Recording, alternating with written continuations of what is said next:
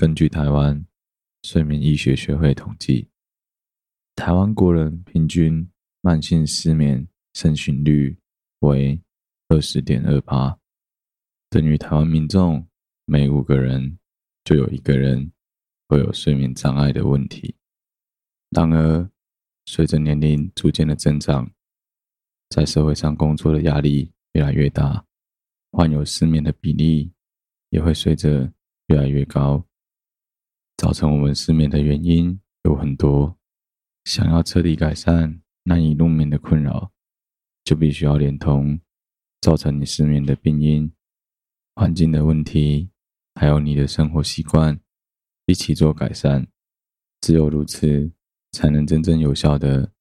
解决你的睡眠困扰。建议所有有睡眠问题的人，仍然必须要主动寻求专业的医师。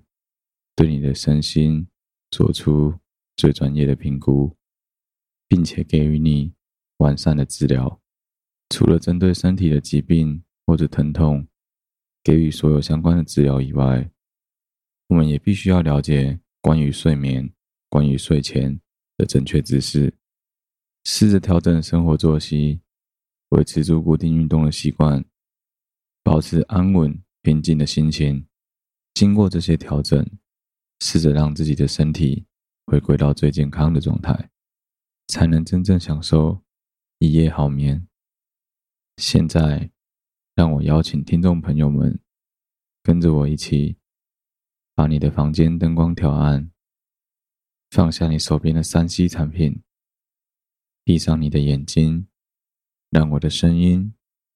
陪着你的脑袋慢慢的放松。希望能够借着我的声音，顺利的陪着你，慢慢的进入梦乡。睡啦，祝你一夜好眠。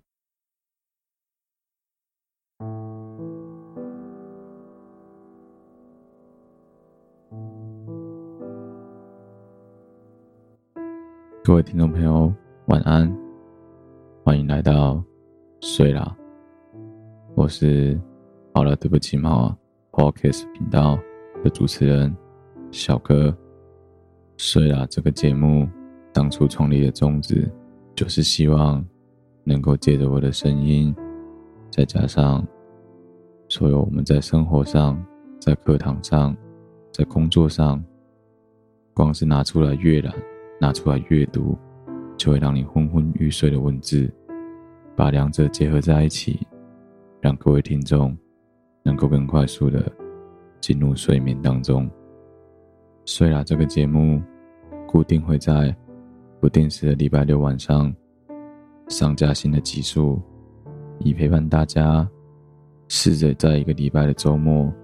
能够达到真正的放松，一起挑战真正的一夜好眠。希望各位听众能够真正的。借着我们的节目，顺利的进入到梦乡。今天这一集，我们要花点时间来跟大家聊一聊，在我们所有人的求学时期，不管是国中或者高中，社会科的公民与伦理道德当中，一定会提到的马斯洛的。需求金字塔，没错。聊完了历史、地理，总该来到公民了。公民课本中提到的需求金字塔理论，真正的名称因为需求层次理论，是由亚伯拉罕·马斯洛在一九四三年《心理学评论》的论文。人类动机的理论当中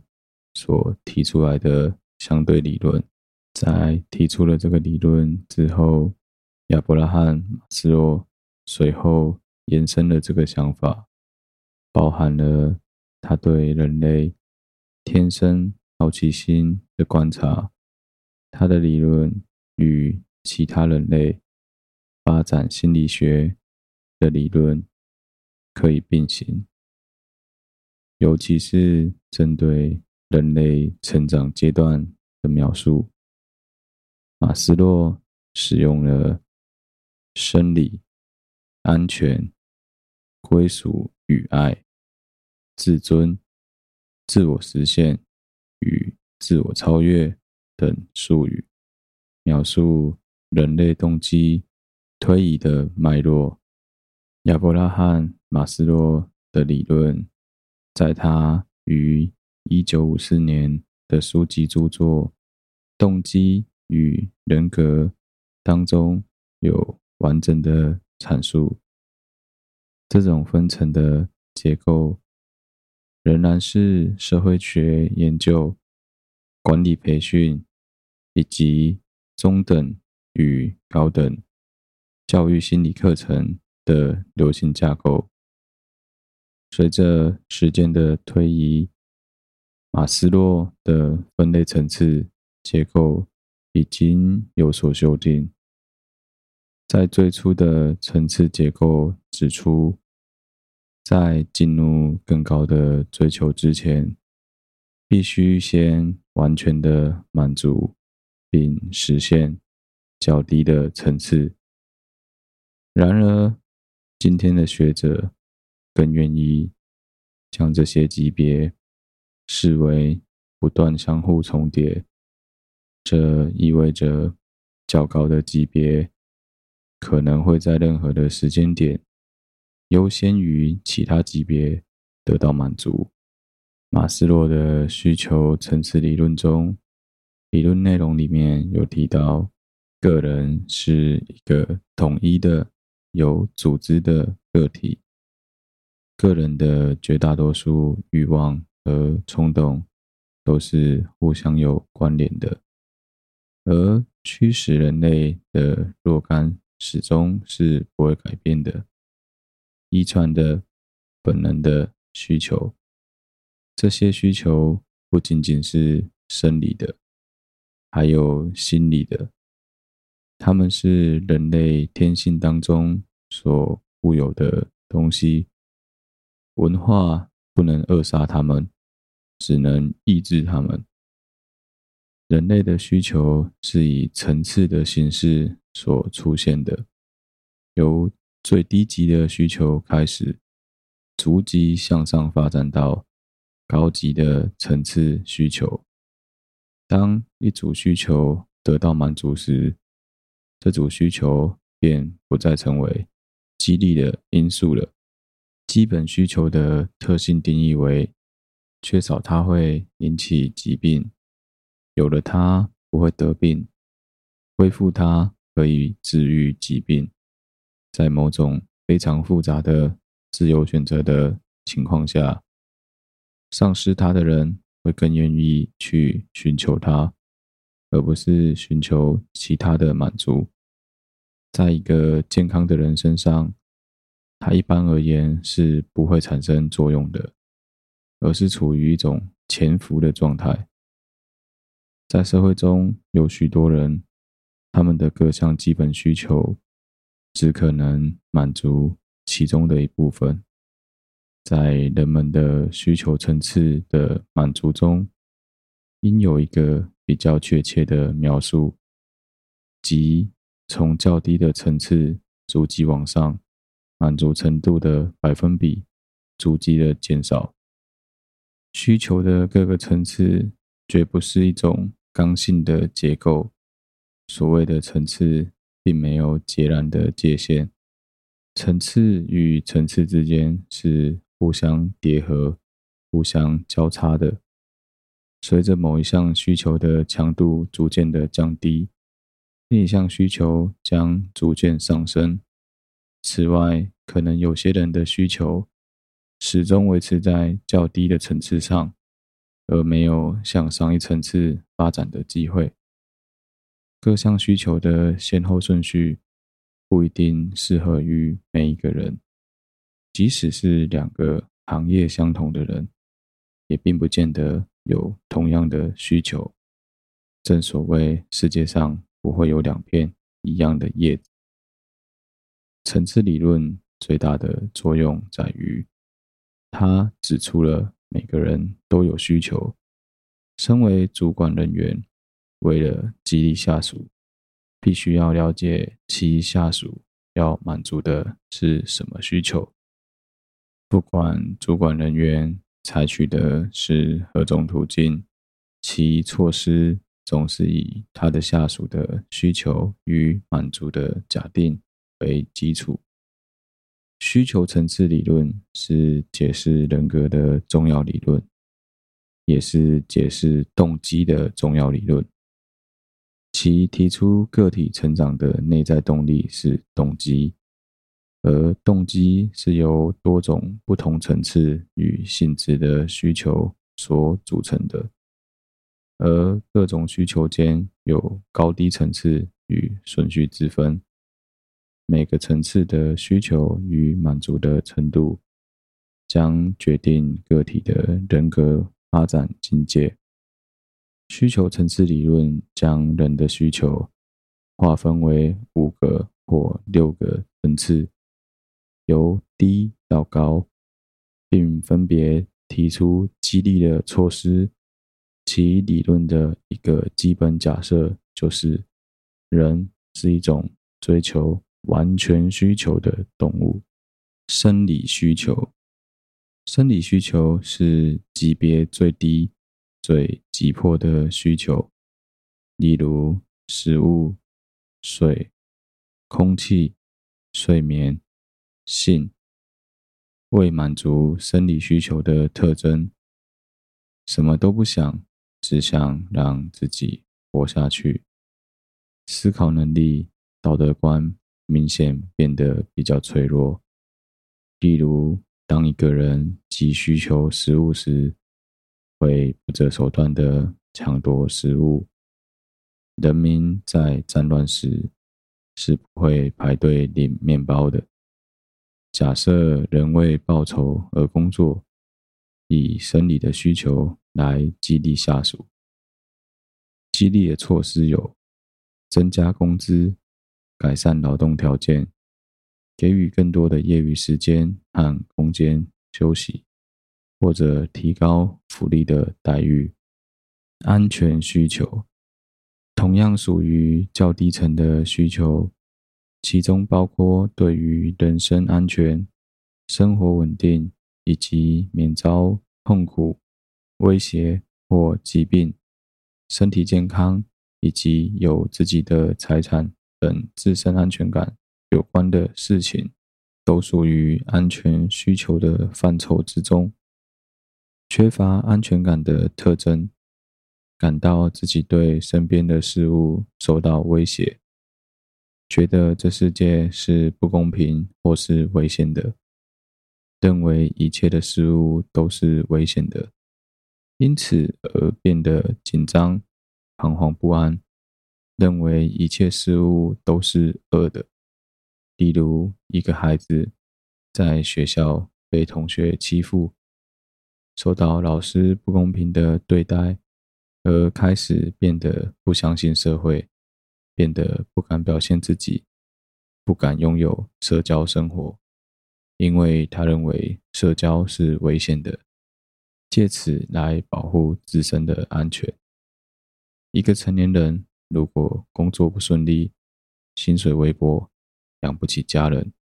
也容易变得自暴自弃，每天会利用喝酒、吸烟来寻找短暂的安逸感。激励安全需求的措施有：强调规章制度对于职业的保障，给予相对的福利待遇。并且保护自己的员工不至于失业，政府提供医疗保险、失业保险，还有退休的福利，甚至是应该避免员工收到双重的指令，而导致产生混乱。爱与归属的需求，爱和归属的需求通常称为社交需求，属于较高层次的需求。例如，我们对于友谊、爱情所隶属关系的需求，缺乏社交需求的特征有：因为没有感受到身边人的关怀，而认为自己没有价值活在这个世界上。例如，一个没有受到父母关怀的青少年，认为自己在家中没有价值，所以在学校交朋友，无视道德观和理性的积极寻找朋友或是同类。比如说，青少年会为了让自己融入社交圈中，为别人做牛做马，甚至是吸烟、恶作剧的。爱与归属的需求激励措施，提供同事之间社交往来的机会，支持或赞许员工寻找及建立和谐温馨的人际关系，展开有组织的体育比赛和集体的聚会。尊严需求，尊严需求属于较高的层次需求，例如成就、名声、地位。还有工作上的晋升机会等等，尊严需求即包括对于成就或自我价值的个人感觉，也包含了他人对于自己的认可和尊重。无法满足尊严需求的特征，会变得很爱面子，或是很积极的用行动来让别人认同自己，也比较容易被虚荣所吸引。例如，利用暴力来证明自己的强悍。尊严需求的激励措施有公开表扬和奖励，强调工作任务的艰巨性以及成功所需的高超技巧，颁发荣誉奖章，在公司的刊物当中发表文章表扬优秀员工的光荣榜等等。自我实现需求。自我实现需求是最高层的需求，包含针对于真善美、至高人生境界获得的需求。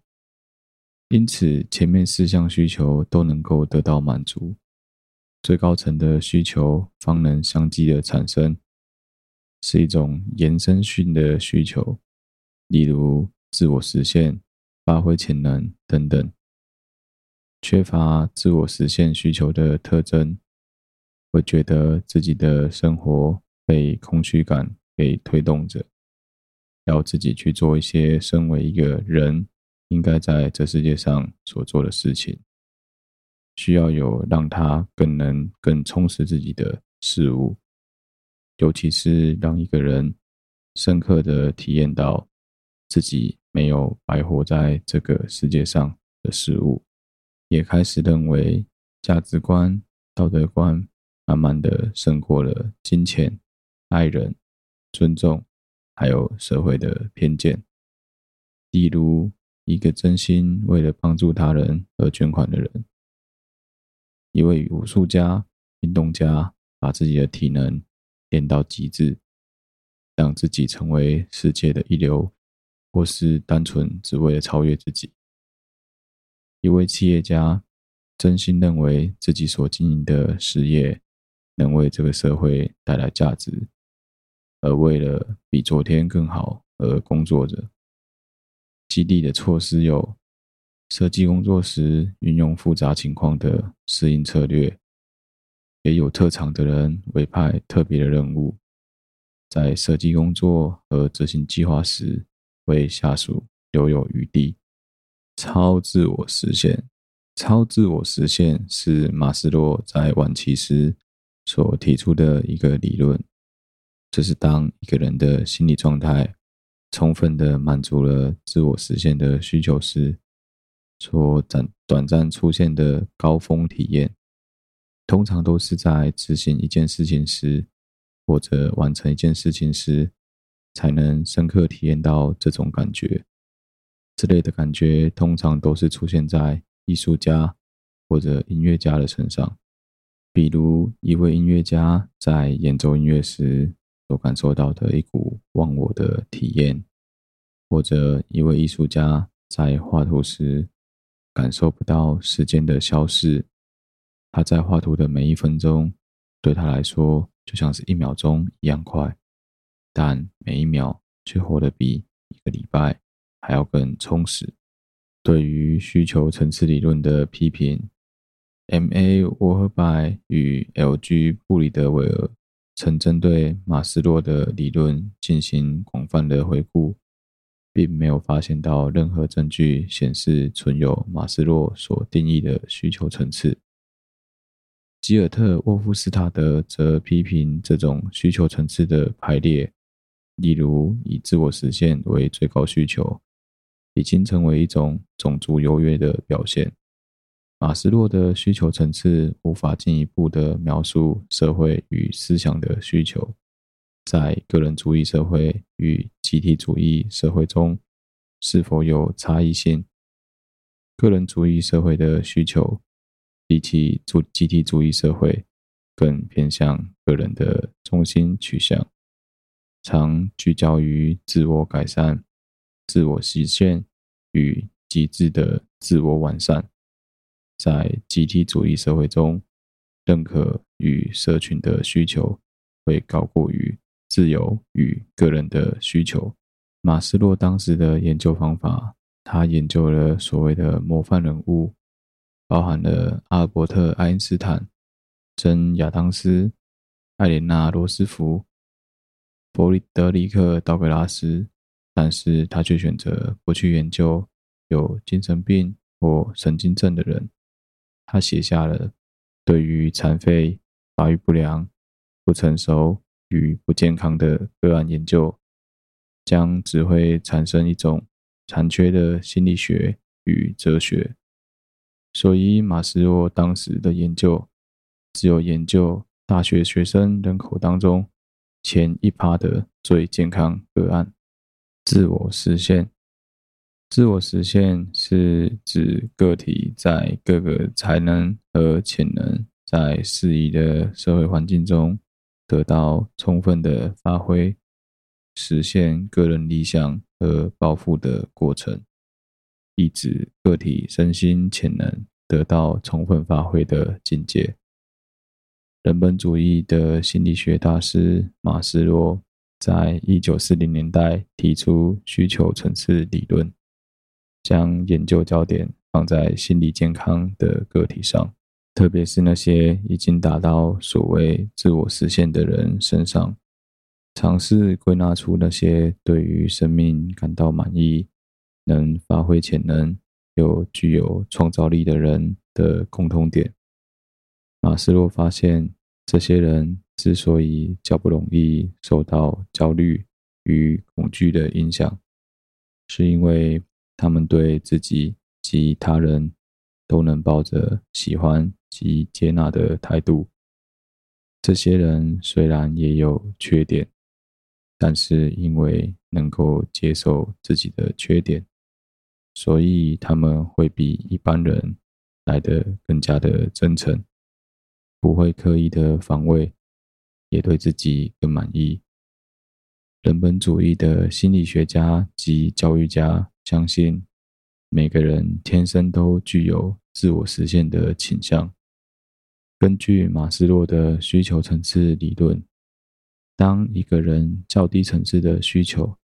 例如安全感，能够得到基本的满足之后，他便会转而尝试满足更高层次的需求，例如自我实现，对生命的满意度也会随之跟着提高。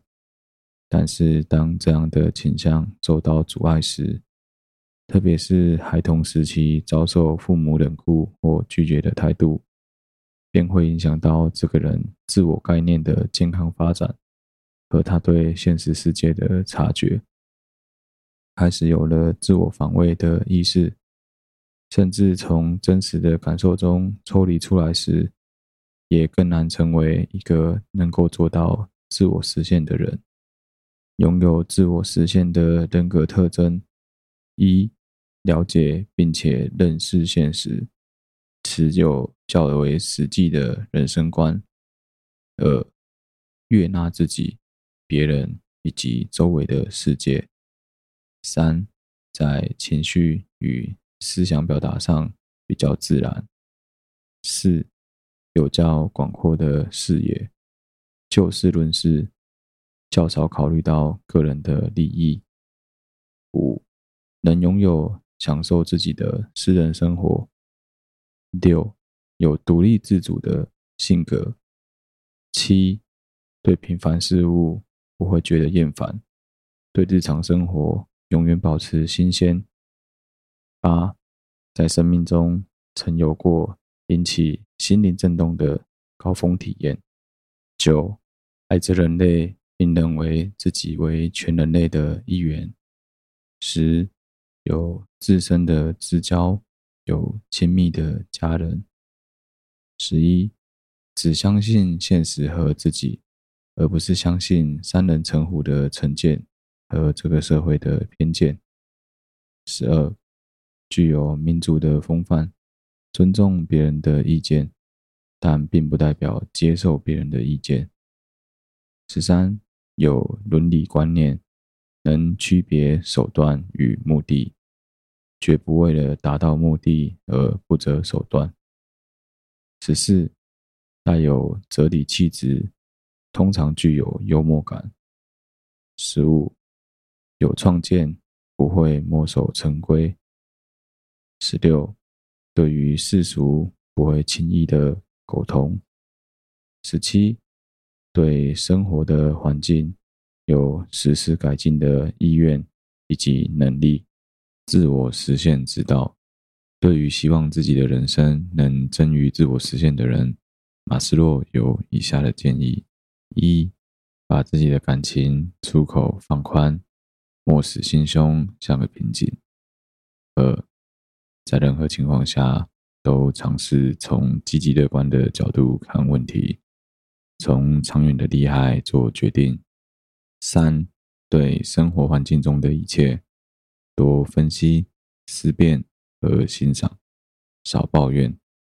如果有不如意的地方，设法改善。坐而空谈，不如起而实行。四、积极设定而有可行性的生活目标，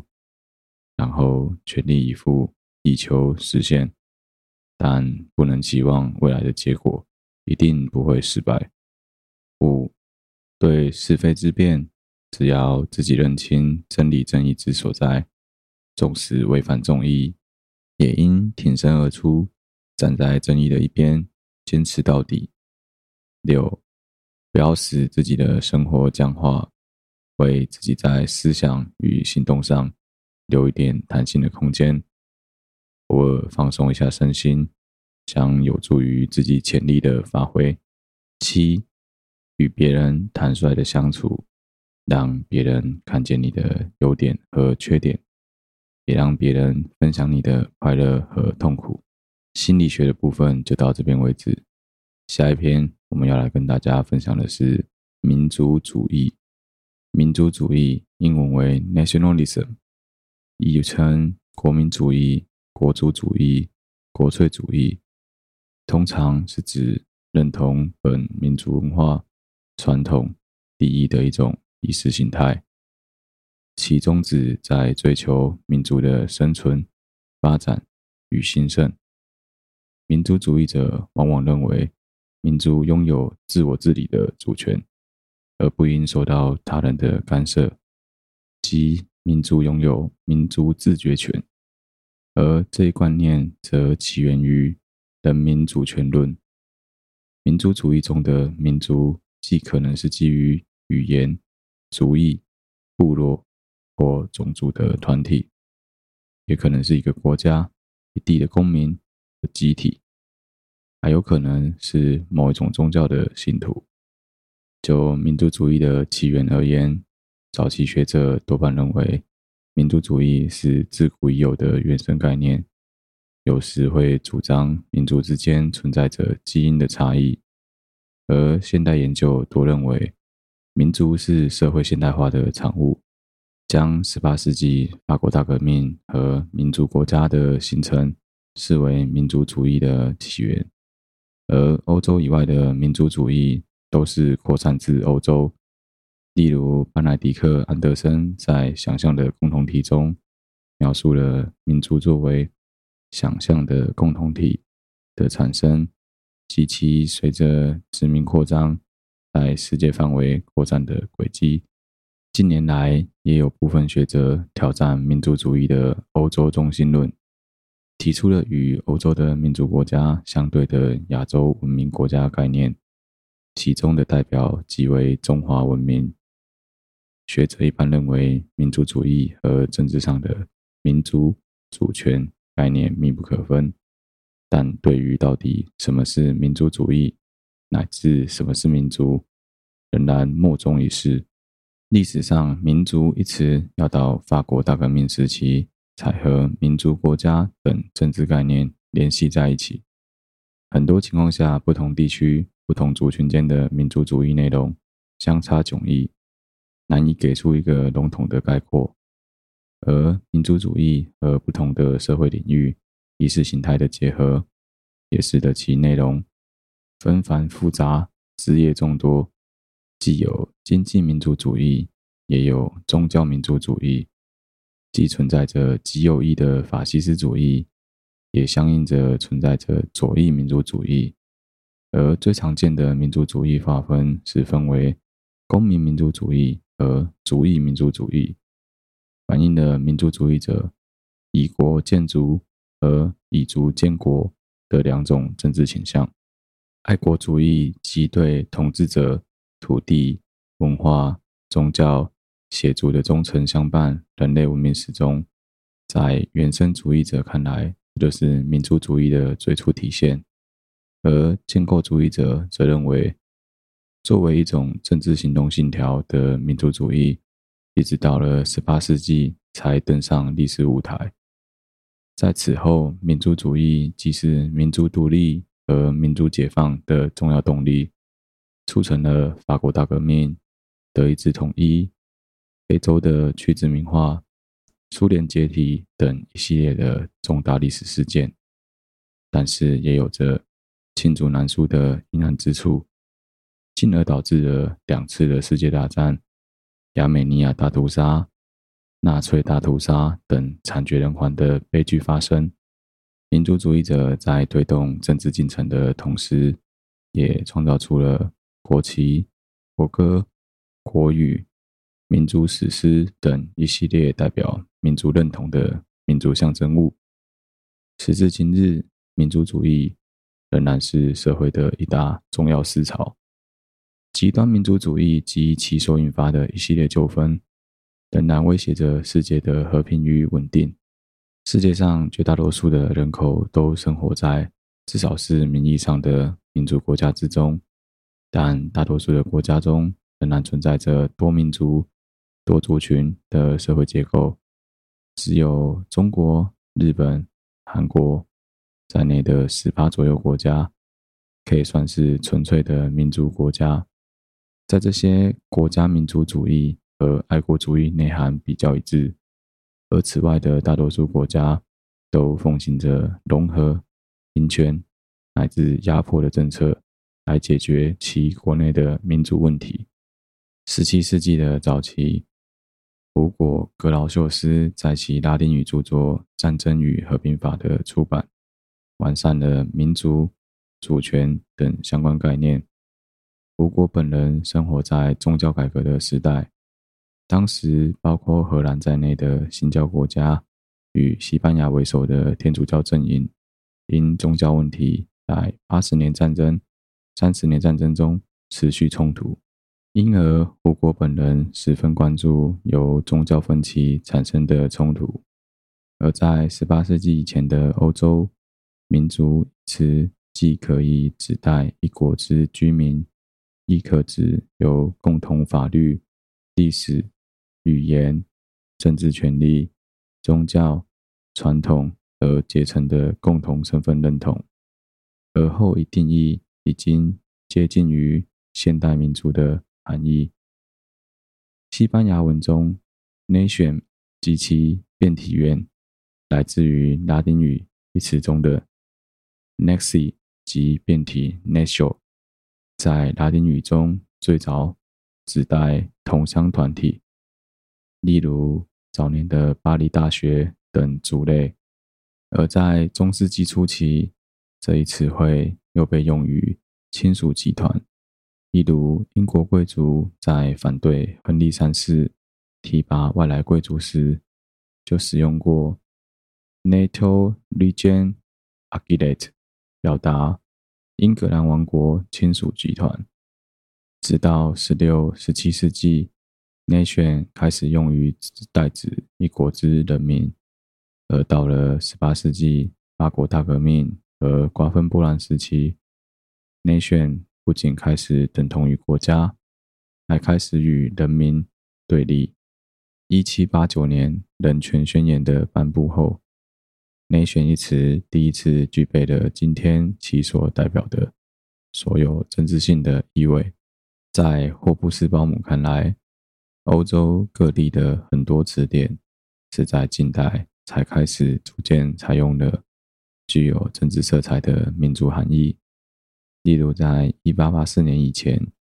西班牙学院皇家词典定义民族为一省、一国或一帝国内的人群，而之后开始指代。设辖中央政府且享有最高政权的国家或政体，到了一九二五年，则演变为拥有共同族群起源的人群，说着共同的语言，承袭着相同的文化传统。而在牛津英语词典中，民族在一九零八年以前和族群定义几乎完全相同。而后越发强调民族对于政治实体和独立主权的含义，由 nation 衍生出的民族主义一词，已知最早出现于德国民族主义者赫尔德一七七四年的手稿中，而到了十九世纪中叶，这一术语的使用就开始普及。自十九世纪起，民族主义开始广泛流行。在汉语圈的现代民族概念，最早可追溯到一八七零年的日本。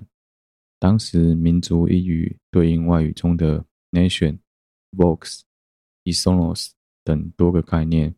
且对于 nationalism 一词，同时存在民族主义、国民主义、国家主义、国粹主义等译法。而在戊戌变法失败后，东渡日本的梁启超开始接触，并第一次在汉语中引进了现代的民族主义的概念。他在一九零二年的《新民说》中，第一次对民族主义给出了明确的定义：民族主义者和？同宗教、同习俗之人，相视如同胞，务独立自治，组织完备之政府。以谋公利而欲他族是也。一九一四年，第一次世界大战爆发后，民族主义在西方迅速变为一个负面的词汇。在诸如西班牙语的一些语言中，民族主义在早期和爱国主义意识几乎相等，而在二十世纪，学者对民族主义和爱国主义进行了区分。民族主义逐渐变成了一种带有负面色彩的词汇，而爱国主义则比起民族主义总是更加的正面。例如，乔治·欧威尔就对民族主义和爱国主义进行了一定的区分，认为后者是对土地的投身和奉献，而前者属于自欺欺人的权欲野心。但民族主义和爱国主义往往又难以区分，就如霍布斯鲍姆在其作品《民族与民族主义》中多次使用“民族爱国主义 ”（national patriotism），却又试图强调前者和民族主义存在不同。而很多语言中，“爱国主义”一词本来自拉丁语的“祖国”，而在十六世纪英语中，“爱国者”一词也不过是同胞的意思。直到十八世纪，爱国主义和爱国者才成为英国政治的争论焦点。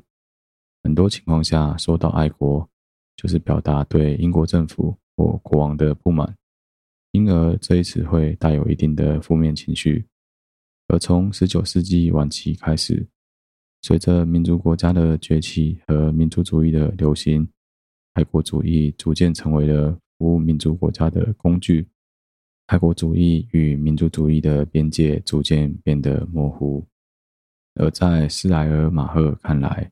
民族主义是爱国主义与恐外症的结合，这也是这两者本质的区别。虽然民族主义很大程度脱胎于爱国主义，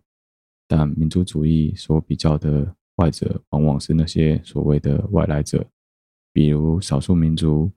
宗教少数群体等。而爱国主义所比较的外者，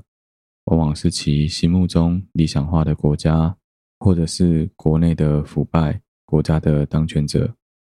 因而可能会对当下的国家进行反抗，更容易发出异议、不服从，乃至于叛乱。而从道德观念来看，民族主义更像是一种每个人都应当服从的公德。个人难以与其妥协，而爱国主义更偏向一种基于自主价值判断的个人美德。所以，一般而言，民族主义会来得更盲从、非理性，而爱国主义则恰恰相反。对于什么是民族，或者说什么样的群体有资格成为民族，不同学者也有着不同的解读。这些争议大多出现在十九、二十世纪。当时，一个社会团体被承认为一个民族是一件相当重要的事情，因为只有一个社会团体被承认为民族，还有权利实施民族自决权。只有通过民族自决建立起的国家政权，才具备合法性。因而，不同学者基于现实利益考量。围绕民族定义提出了客观与主观两派的意见。客观派的观观点就有如德国经济学家李斯特所指出，构成民族需要大量的人口、广袤的疆土、丰富的自然资源。而统一意大利的推动者马志尼根据语言、地理边疆等，将欧洲划分为十二个国家和联邦。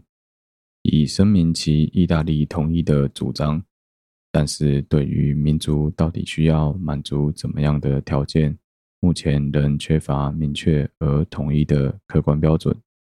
例如，史大林认为有共同语言、共同地域、共同经济生活，以及表现在共同文化上的共同心理素质的稳定的共同体。中国大陆的中国共产党。也将这一说法定于一尊，但主观派的休塞顿沃森则认为，斯大林的说法本意在否定犹太人的民族地位。主观派的学者犹如法国的勒南，认为民族更多基于公民的道德意识，是一种逐日进行的公民投票，因而认同法国的德语区亚尔萨斯。理当留在法国国内。美国的阿尔弗雷德·科本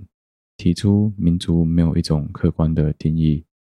任何一个共同体，只要其成员意识到是共同体一员，并希望保持其认同，那么就是一个民族。而台湾的学者也认为，民族是以追求独立自治、建立国家为政治目标的群体。民族与族群或种族也有所区别。按照安东尼·史密斯的说法，两者最大的区别在于前者拥有相同的共同文化，而后者没有。此外，民族强调大众的权利和义务，而后者往往强调精英的团结。族群、种族的经济相对分散，而民族往往有着相对统一的经济市场。民族主义也可以和族群或种族结合，流行于美国的黑人民族主义即是一例，而至今判定民族的客观或主观界定标准都未有定论，其界定也相对的模糊。直到今天，民族主义是什么这一问题，仍是学术界争论的焦点。